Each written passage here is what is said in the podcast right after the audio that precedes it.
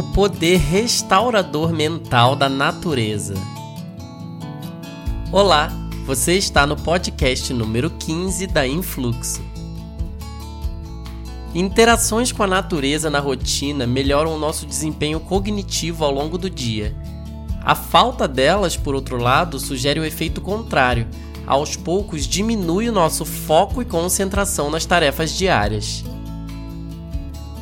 As informações são de uma revisão de estudos que avaliaram diferentes interações com a natureza, como estar num parque ou em torno de plantas, e interações urbanas, como andar nas ruas e ver a cidade.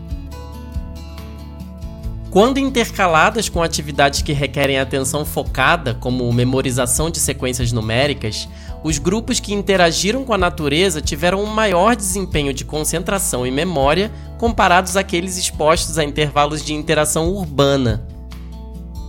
Além disso, esses estudos nos sugerem que a capacidade restauradora dos intervalos de interação com a natureza parece aumentar com o tempo enquanto as interações urbanas nos cansam mais e pioram o nosso desempenho ao longo do dia. Interações urbanas requerem bastante da nossa cognição e atenção, como atravessar a rua, comprar um lanche ou até mesmo assistir a um vídeo. Apesar de serem agradáveis ou necessárias, elas são atividades que nos cansam, já as interações com a natureza nos proporcionam um estado contemplativo, e essa pode ser a chave para a gente compreender o porquê do seu poder restaurador das nossas habilidades de focar, estudar e trabalhar.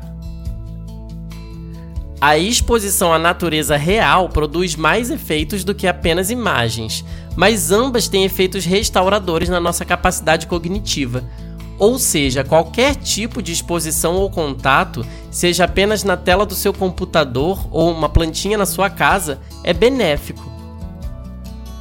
As interações com a natureza são consideradas benéficas em diversos aspectos de saúde e bem-estar por outros estudos, incluindo melhor saúde mental, estados afetivos, redução do estresse, melhora na saúde cardiovascular e metabólica geral.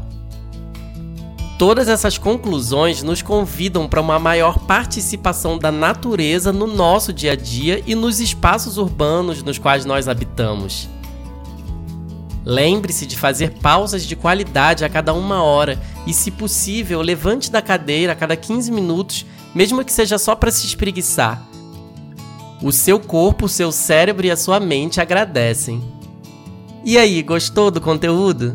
Segue a gente lá no Instagram e fique por dentro também de outros temas em neurociência do comportamento. Desejamos um excelente dia com muita natureza para você. Até breve!